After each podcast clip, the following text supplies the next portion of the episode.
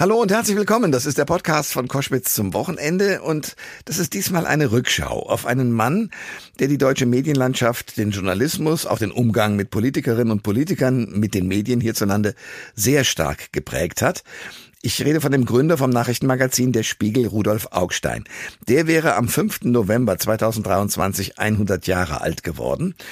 Und mit der heutigen stellvertretenden Chefredakteurin vom Spiegel, Dr. Melanie Ammann, will ich auf das Wirken und Nachwirken dieses großen Journalisten schauen. In diesem Podcast. Viel Spaß dabei.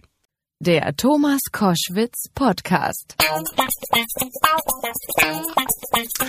Am 5.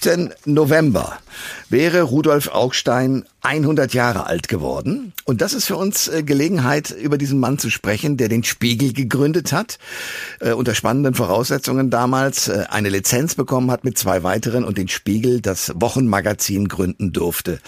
Und ich spreche mit Rudolf oder über Rudolf Augstein mit Dr. Melanie Ammann.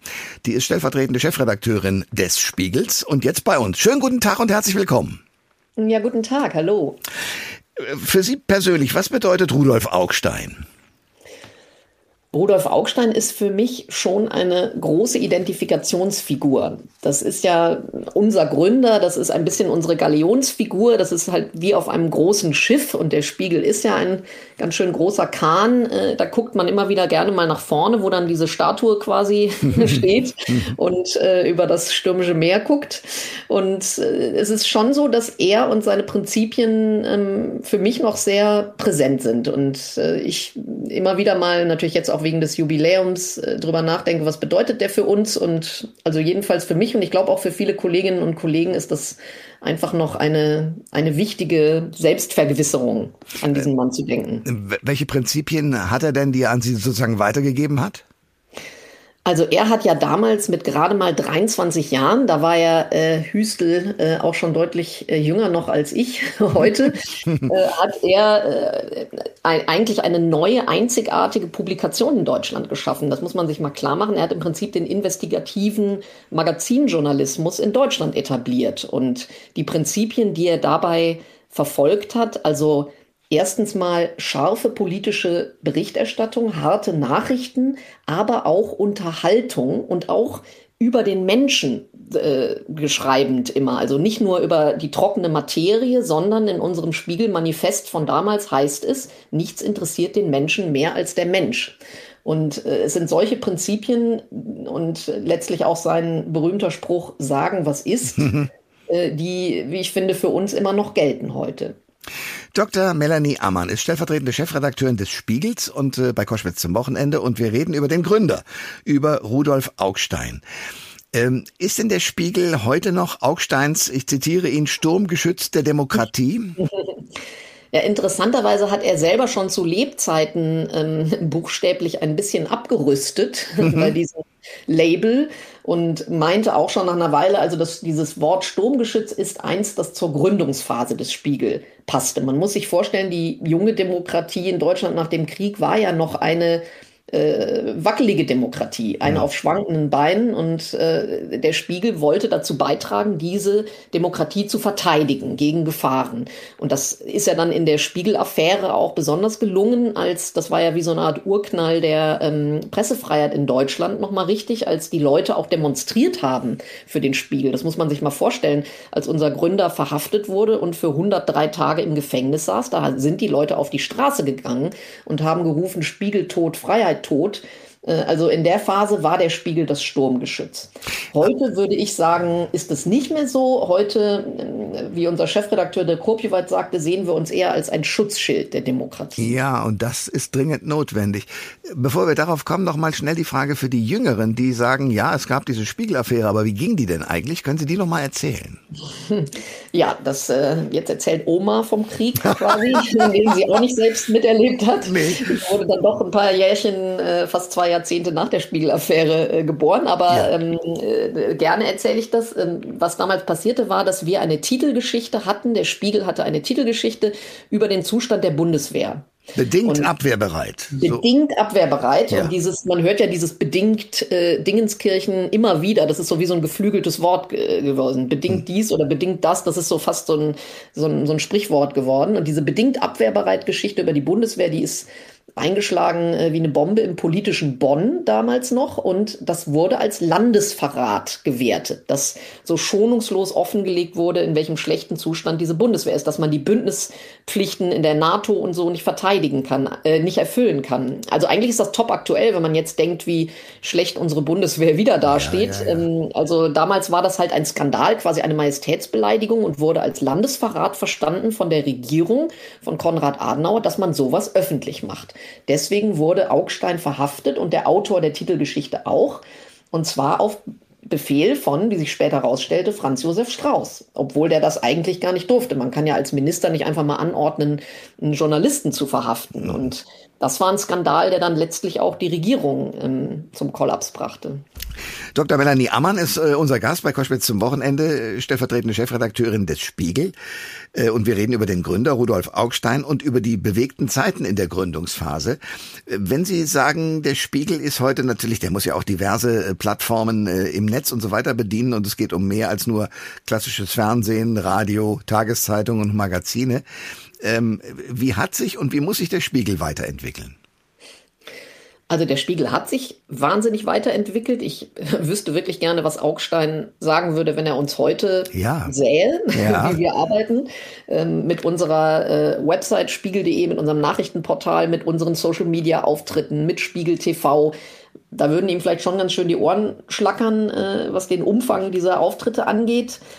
Aber wir sind noch lange nicht am Ende der Reise angekommen. Jetzt die größten Herausforderungen sind, dass wir eben auch junge Leute äh, als Leser und Zuschauer gewinnen, dass wir auch Leute gewinnen, die nicht, wie soll man sagen, biodeutsch sind. Also wir sind im Moment schon noch ein sehr westdeutsches, auch älteres männliches Medium, also auch von unserer de facto Leserschaft her. Mhm. Wir würden uns schon wünschen, dass wir es schaffen, noch mehr Frauen, mehr Menschen, die nicht äh, ursprünglich aus Deutschland stammen oder die irgendwie einen diverseren Hintergrund haben, anziehen können und natürlich die Jüngeren.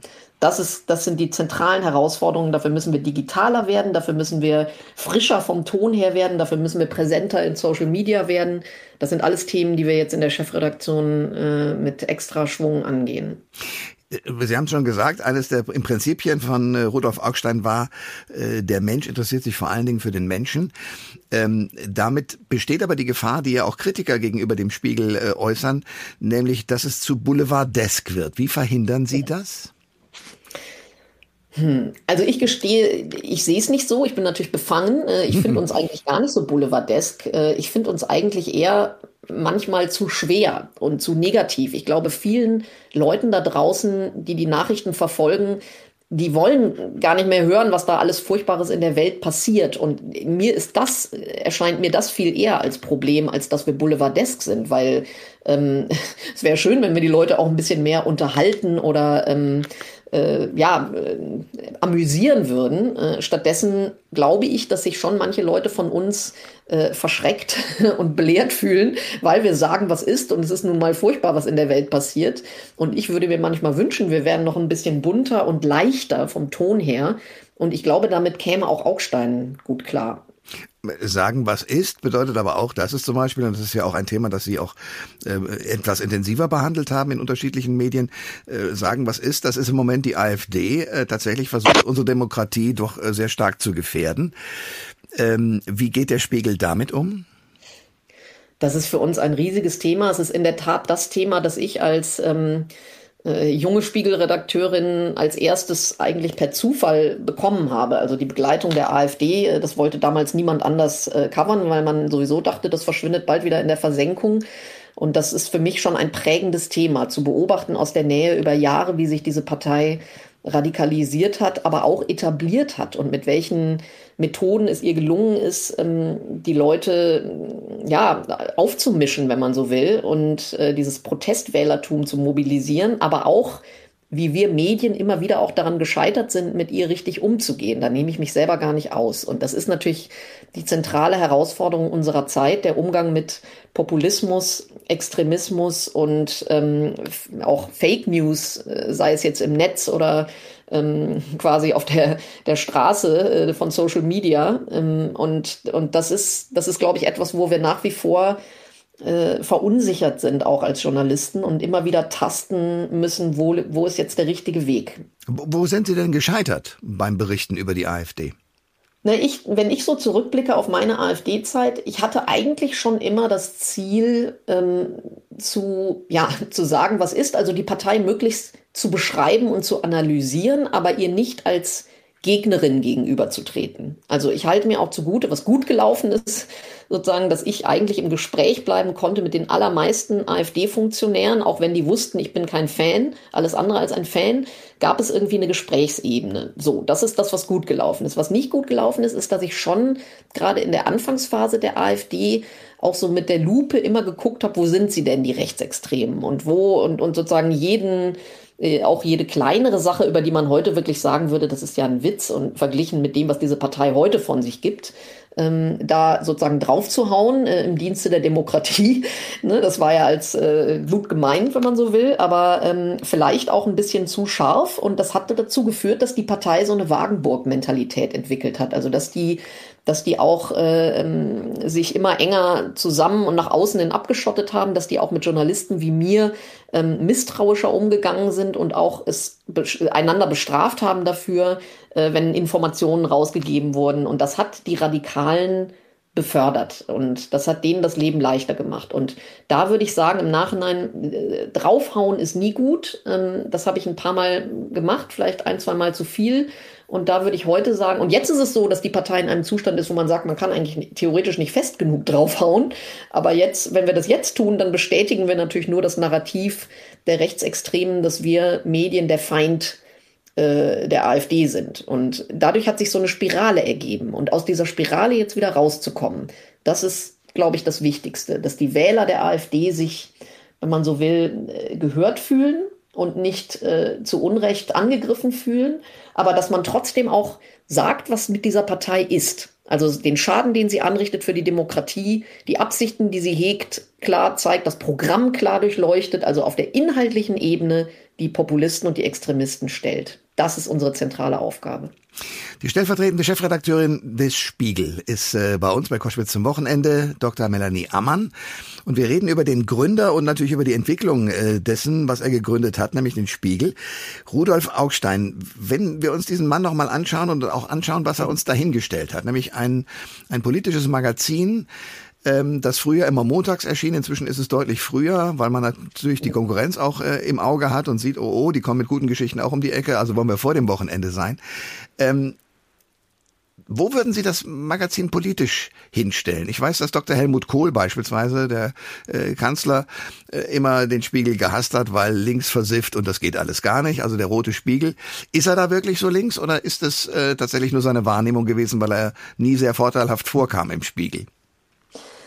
Tja, also äh, es gibt ja auch einen berühmten Satz von Rudolf Augstein, äh, im Zweifel links, der immer ein bisschen aus dem Zusammenhang gerissen wird, aber der immer hochgehalten wird, wenn äh, oder mit dem man als Spiegeljournalist oft begrüßt wird, wenn man irgendwo hinkommt. Ah ja, da sind die, da ist die linke Truppe, sie, sie nennen sich ja sogar links, insofern erwarten wir das Schlimmste. Ähm, ich sehe unsere Redaktion gar nicht so. Ich sehe sie tatsächlich, was die politischen Ansichten angeht, sehr gemischt. Und ich erlebe das in den Konferenzen doch oft. Es gibt auch, wir haben viele Kolleginnen und Kollegen, die durchaus auch äh, eine wertekonservativere Haltung haben oder Sichtweise auf die Welt haben. Ähm, tja, wo würde ich ihn verorten? Ich würde mich, glaube ich, heute dagegen wehren, dass wir ein Medium sind, das sich selber als links versteht und äh, also schon gar nicht auch nicht als rechts, aber auch nicht als links mehr. Das wird uns nicht gerecht und ich finde heutzutage sollten eigentlich Medien auch nicht mehr sagen, ich stehe politisch grundsätzlich da oder dort. Was wichtiger ist, ist, dass wir auf der Seite der, das klingt jetzt vielleicht ein bisschen pathetisch, der Wahrheit, der Wahrhaftigkeit, äh, der sauberen Recherche, ähm, auch des klaren Wortes sozusagen stehen. Das ist mir wichtiger als jetzt irgendwie so eine politische Einordnung, ähm, weil die sich eben doch ändern kann. Ich meine, welche Partei ist heute noch, ist, ist, ist die FDP eine linke Partei, ist die eine rechte Partei? Also wo verortet man da wen? Sind die Grünen, ist Robert Habeck klassischer Linker? Also es gibt ja schon immer wieder sozusagen Leute und Strömungen, die sich dieser Einordnung entziehen. Und ich finde es gut, wenn wir Journalisten uns dem auch entziehen. Sagen, was ist. Das hat der Gründer Rudolf Augstein gesagt. Der wäre am 5. November 100 geworden und deswegen haben wir darüber geredet mit Dr. Melanie Ammann, stellvertretende Chefredakteur des Spiegel. Ich danke sehr für dieses Gespräch. Sehr gerne. Vielen Dank. Alle Informationen zur Sendung gibt es online auf thomas-koschwitz.de.